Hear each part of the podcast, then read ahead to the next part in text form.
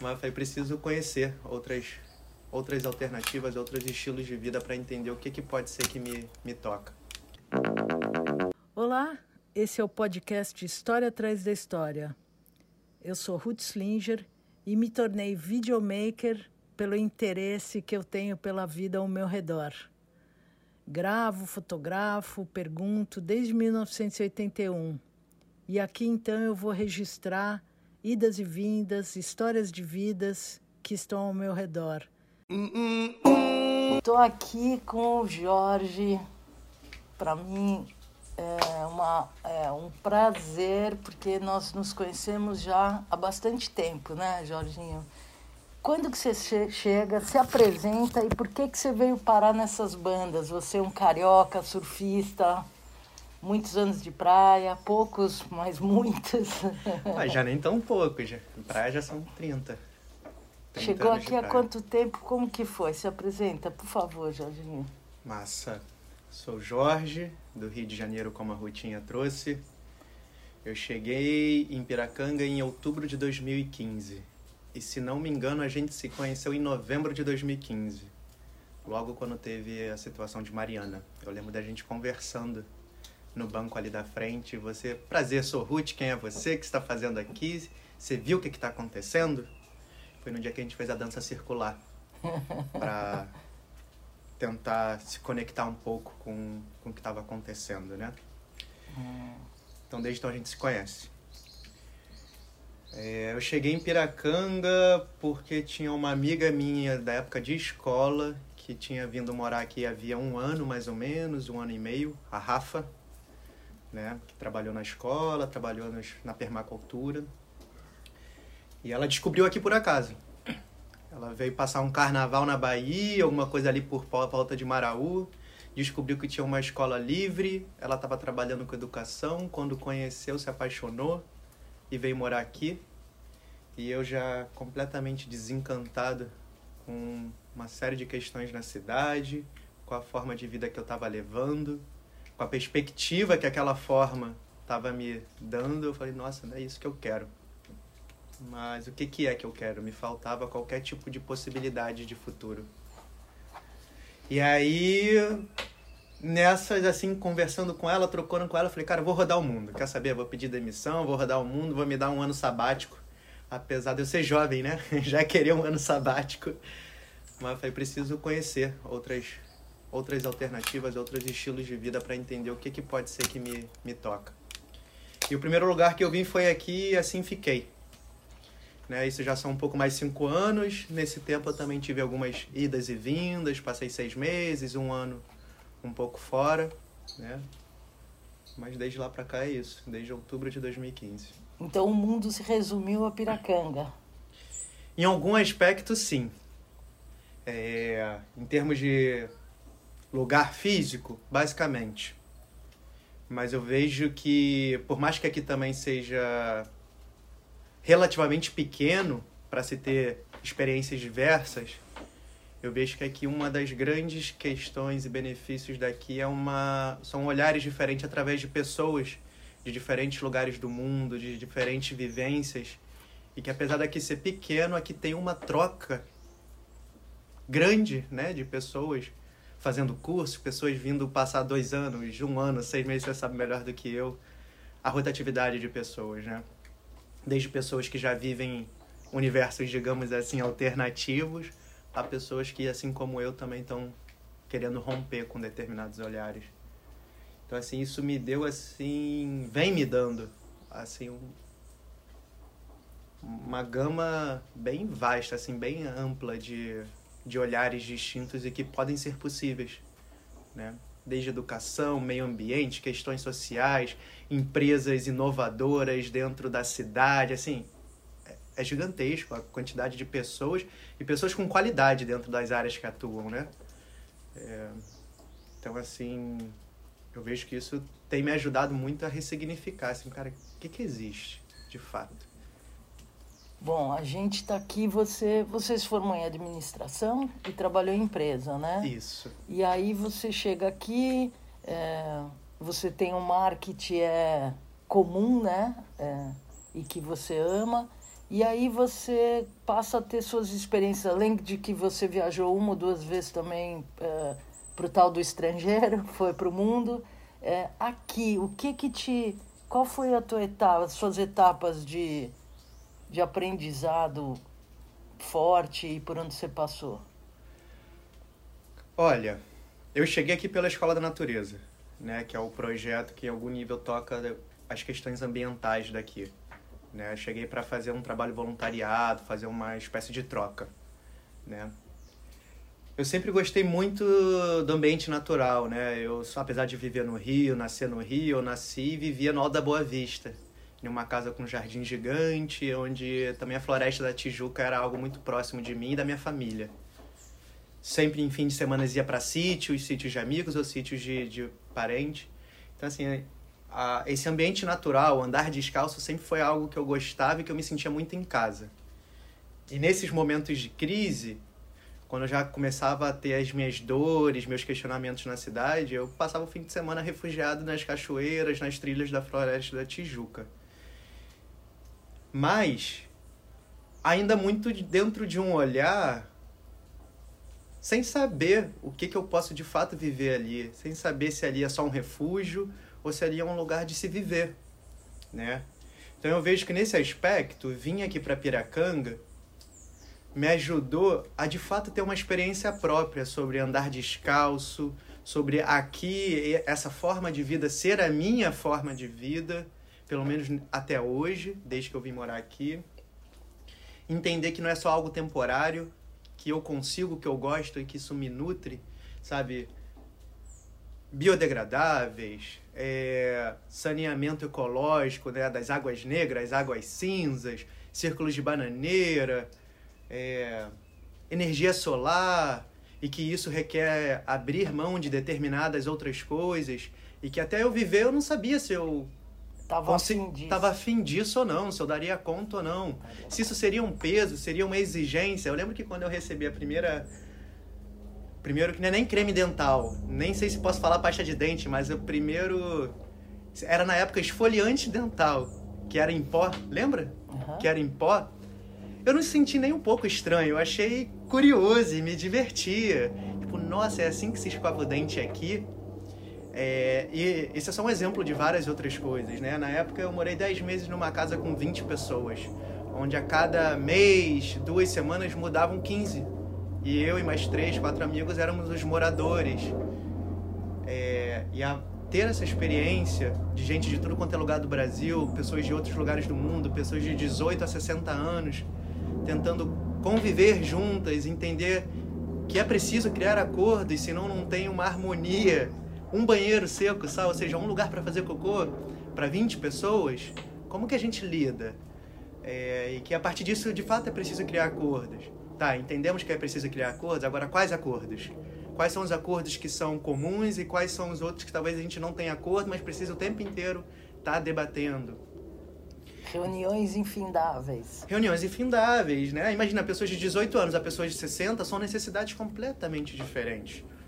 Pessoas que moram, pessoas que estão vindo passar 15 dias e é né, como morador, o tempo inteiro tá voltando a trazer aqui, a gente não faz isso, isso, isso, desde pessoas que chegam e aceitam pessoas que chegam e questionam. Aí você fala, desculpa, você chegou, você está querendo conhecer como que a gente vive. Entendo que você possa questionar, mas um questionar como perguntar e não como não praticar. Porque se você está vivendo aqui, você precisa praticar o que se vem, porque você veio de fora, você veio querer conhecer a realidade local. Né? Se você quer questionar a ponto de criar novas práticas, viva aqui e ajuda a entender as dinâmicas, o que fez chegar a esses acordos, e a gente consegue entender e conversar se é possível, se é viável esse novo olhar, né? Questões de resíduos, aí desde cuidar dos resíduos, reciclar, mas depois começar a trazer o olhar de não consumir, porque se você não consome, você não gera o que depois você vai ter que lidar. Em paralelo, fui trabalhando, né, servindo, depois trabalhando no Centro de Permacultura, o que nunca tinha ouvido falar de permacultura. E aí consegui, fiquei um ano, um ano e meio trabalhando na Perma, que foi sensacional, ao mesmo tempo que é extremamente exaustivo. Financeiramente é difícil de, de ser viável, ainda mais, digamos assim, para alguém que vem da cidade, né? Para alguém que é formado na PUC, vive classe média alta. Mal ou bem, a gente cria expectativas e visões sobre o que é merecedor para a gente a nível financeiro.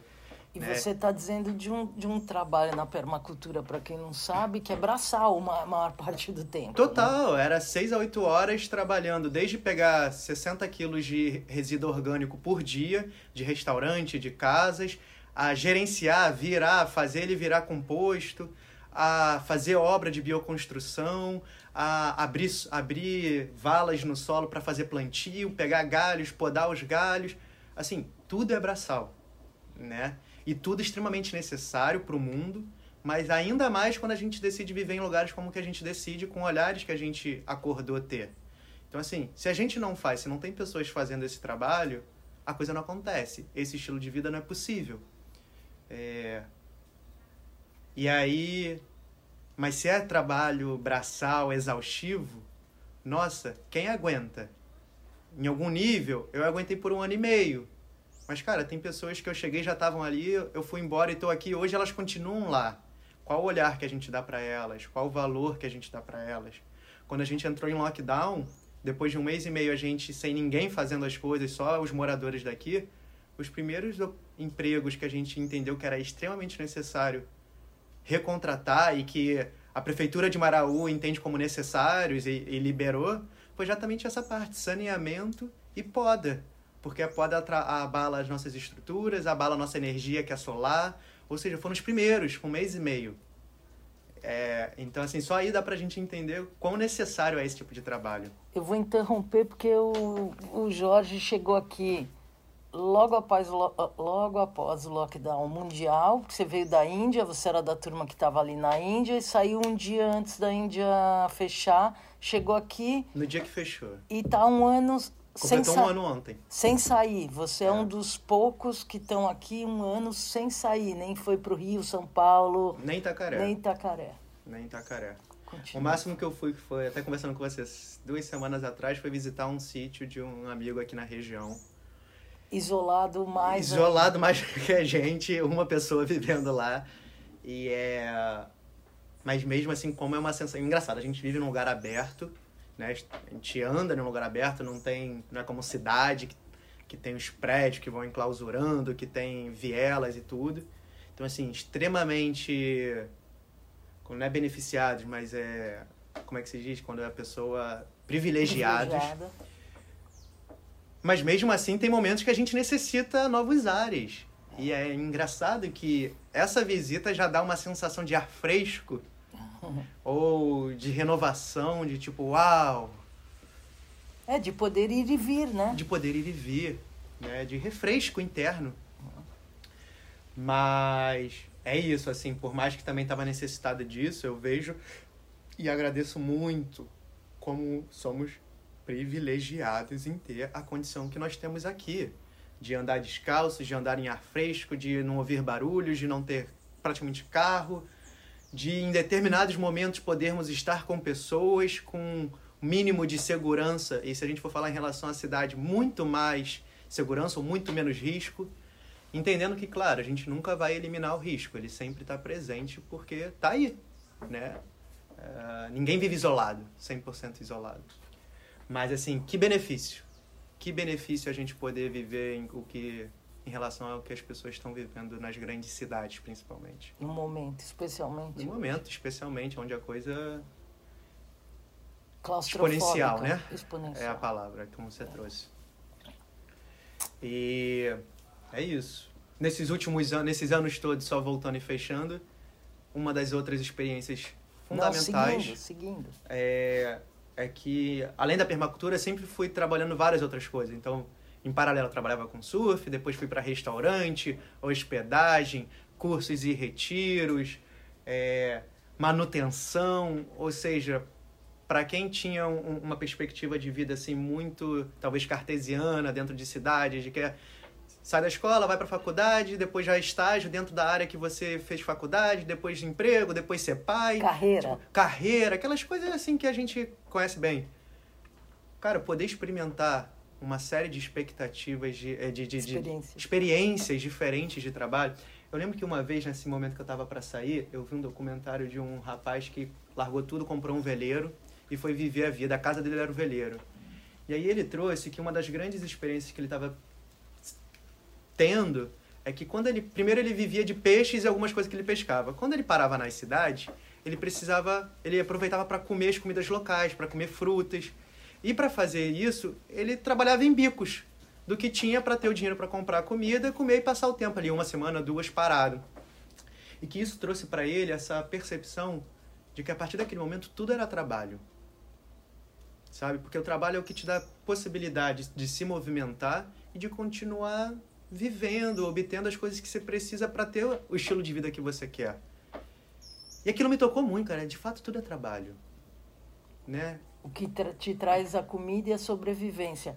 Ontem eu ouvi um desses uh, podcasts que eu estava te falando e o cara falava coisa de, de futurista, cientista, que se a gente não precisasse comer, não aqui que é o 21 dias, essa experiência, e por, por alguma razão de pílulas, aquelas coisas, você não precisava trabalhar. Tem uma pessoa que não quer morar na cidade, ela vem, fica dormindo embaixo do coqueiro e vive a vida inteira.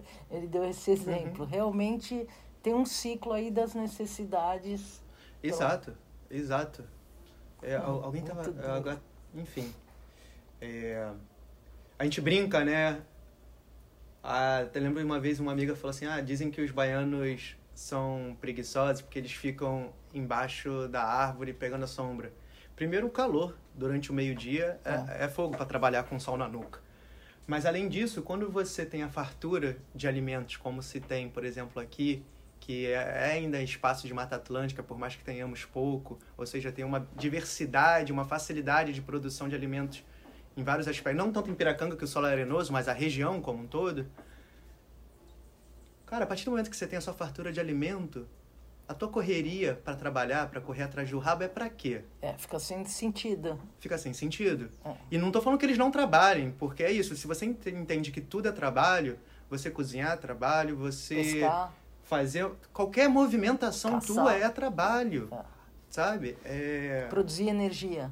Exato. Produção de energia. Botar energia para movimentar é trabalho. Isso aqui que a gente está fazendo é trabalho. Para você que vive como comunicação é bem claro isso, né? Mas. Então, eu que não vivo, não sei, mas. Não, mas, mas é. Mas é, você sabe bem tudo que você fala, pode informar, educar, você está atento, né? Exato. É, bom, eu, eu como te vi em todas, te acompanhei, é, qual não tem exatamente que o que te trouxe mais felicidade e você é feliz, eu já sei, no mar, né? É, você é peixe do mar. Mas nessas todas as tuas experiências, você aprendeu essa forma de vida que você acabou de relatar, mas qual foi assim que falou assim, nossa, nunca saberia disso, assim, alguma coisa surpreendente? Porque eu não vivi essas experiências, eu vejo uhum. as pessoas vivendo, né? Olha, de fato tem muitas. Assim, eu sou uma pessoa extremamente social. Então, para mim, um aspecto fundamental a nível coletivo do que a gente vive aqui, é, apesar de tantos desafios, porque viver socialmente é desafiador, você que vive aqui há mais tempo sabe melhor do que eu, de fato, essa busca de olhar de cuidado, de carinho e de um olhar otimista, sabe, de viver isso em alguns níveis, me toca muito. Eu da cidade que eu vivo, né, a gente brinca até que é Rio de Janeiro, né, não é Rio de Janeiro, porque lá hoje estamos assim, em guerra, em vários aspectos, desde quem vive na periferia, na favela, para descer para o asfalto, como a gente diz, em busca da sua sobrevivência, mas também nas nossas amizades. É, é muito orgulho, muita arrogância, muito bullying, muito maltrato entre próprios amigos. Então, assim, é um querendo mostrar, através da arrogância, que tem mais poder, que tem mais força, e que é melhor que o outro e, e, e, machuca o outro na própria forma de amizade, se é que a gente pode chamar de amizade. E eu vejo que aqui, assim, me abriu um aspecto, uma perspectiva de, opa, existem outras formas de se relacionar, que são tão desafiadoras quanto, quando você vai vivendo aquilo, passa a ser o seu normal, e aí os desafios que antes eram como, quem dera esse seja meu desafio, quando você está vivendo, ele passa a ser meio desafiador mesmo, meio delicado. Mas, de fato, isso é bem potente, bem lindo, assim. A nível pessoal também, eu fiz o Nove Dias, que é um curto do 21 dias, né? Que é, são, no 21 dias são 7 dias sem líquidos, sem comer, e depois 14 dias só voltando em um líquido bem controlado ali a quantidade e, e o caráter do líquido. Eu fiz o 9, que foram 6 dias em jejum completo, sem água, sem nada, sem comida, em silêncio, né? Três dias voltando. Olha, eu nunca tinha imaginado, nunca tinha ouvido falar, por exemplo, que existia isso. E quando eu ouvi, demorei um ano até falar, cara, eu, isso não é pra mim, não. Não quero, não. Eu gosto de comer, sinto prazer em comer e não vou. E quando eu fiz, Ruth, foi bem tocante. Foi bem tocante. Primeiro, perceber que de fato eu consigo é, passar esse tempo. Mas veio uma preciosidade que quando você. Quando eu tava nesse espaço de quatro, quatro, cinco dias já sem líquido, você tá em silêncio, sem nada. Não é que você pode ler qualquer coisa, tem coisas específicas para não estar tá tirando foco, para você estar tá com você mesmo. Essa é a ideia do retiro. Então você vai sendo levado para um lugar interno de estar tá revisitando a tua vida as relações que valem, as pessoas que estão próximas, as dores, as não só dores, mas as coisas boas. E ali eu falei assim, nossa, quando a gente não tem nem mais água, ficou muito mais fácil de perceber o que, que vale e o que, que não vale. E naquele momento, me vi assim, cara, tem nada que vale determinadas relações que eu tenho. Sabe, eu posso ter várias dores, tenho até talvez razão em ter as dores, mas para além disso, essas relações vão muito além dessas dores que eu, que eu tenho, que eu carrego, que eu senti. E ter essa clareza, sentir isso no corpo, foi uma coisa muito linda naquele momento. Né? Então, meus pais, eu falo, nossa, tem muitas questões com eles, mas são meus pais, sabe? É... E não foi alguém me falando, fui eu percebendo isso naquele momento, isso dentro de uma experiência própria né? Qualquer coisa ela ganha outro poder, outro alcance quando é vivida. É, claro que conforme a gente vai voltando a comer, voltando a interagir, a gente volta para um aspecto assim mental, mas de qualquer maneira aquela experiência fica, aquela lembrança de, cara, eu já percebi um dia do que que vale o que que não vale. O que que vale meu tempo, o que que vale a minha vida, o que que vale a minha atenção. Então assim, para mim isso foi sensacional e foi uma experiência que eu única assim para mim. O que eu consigo entender quando as pessoas fazem, né, o 9, 14, 21, que eu nunca vou fazer e não, e não, e não indico, né, como já, já disse aqui com a Letícia, é, é, a gente sabe que tem padrões, né, e, né, culturais, uh, geracionais e de país ou de, de, de grupo, e quando a gente experimenta outra coisa, é sempre possível saber que pode ir para ele, que tem aquele equilíbrio, que é o que eu falo do equilíbrio e da paz. Se você um dia experimenta o equilíbrio e a paz, mesmo quando você está você perde o controle, algum momento tarará, explosivo, você fala assim, não, eu gosto daquilo, uhum. eu já, e você consegue voltar o, o leme, né, o dar uma. É referência. Referência. Né? Exatamente. E que se a gente volta para o tema que a gente estava falando aqui sobre outras formas de se viver socialmente, de que é possível se viver com um pouco mais de respeito, mais alegria, com mais também um olhar buscando ter um olhar mais maduro para si mesmo, ou mais responsável, se é que a gente não queira dizer maduro, mas mais responsável para as próprias escolhas e as consequências das nossas ações, é porque em algum nível a gente começa a ter outras referências. E talvez seja isso que esteja faltando nos grandes núcleos urbanos, que cada vez mais, pela desinformação em vários aspectos, as pessoas vão achando que é normal coisas que não são normais e talvez coisas que até começaram recentemente, porque 50, 100 anos são coisas recentes. Uma série de hábitos, de formas, de olhares, perspectivas de vidas que a gente tem hoje nos grandes centros tem 100 anos. Né? Porque até 200 anos, 150 anos atrás, todo mundo, todo o universo, todos os tipos de civilizações tinham outros parâmetros em várias áreas. Questões familiares, questões de produção, valores de vida, sentido de vida, forma de se relacionar, trabalho, uma série de aspectos. E se vivia assim, talvez por milênios, dependendo das civilizações, né? E, e, é uma coisa muito curta, determinados olhares que a gente tem, e são certezas muito profundas que a gente carrega. Porque muitas vezes nos falta um passo para trás para falar assim, existem outras referências? E o que eu tenho hoje como tanta certeza, será que é isso mesmo? Há quanto tempo que isso apareceu como certeza e apareceu dentro de que contexto? Bom, eu ia complementar, mas eu me despeço, porque eu e Jorginho é sem fim sempre. Nós, uh, a gente tem se encontrado menos esses últimos tempos, porque eu estou distanciada, mas eu agradeço muito você ter vindo na minha varanda hoje. Eu estou muito feliz, essa história atrás da história, ter recebido você. Muito obrigada. Beijo, querida. Obrigada a todos, até o próximo. Você acabou de ouvir o História atrás da História. Por hora, uma produção, edição e finalização por mim mesma, Ruth Slinger. Quem sabe um dia a equipe aumenta. Obrigada.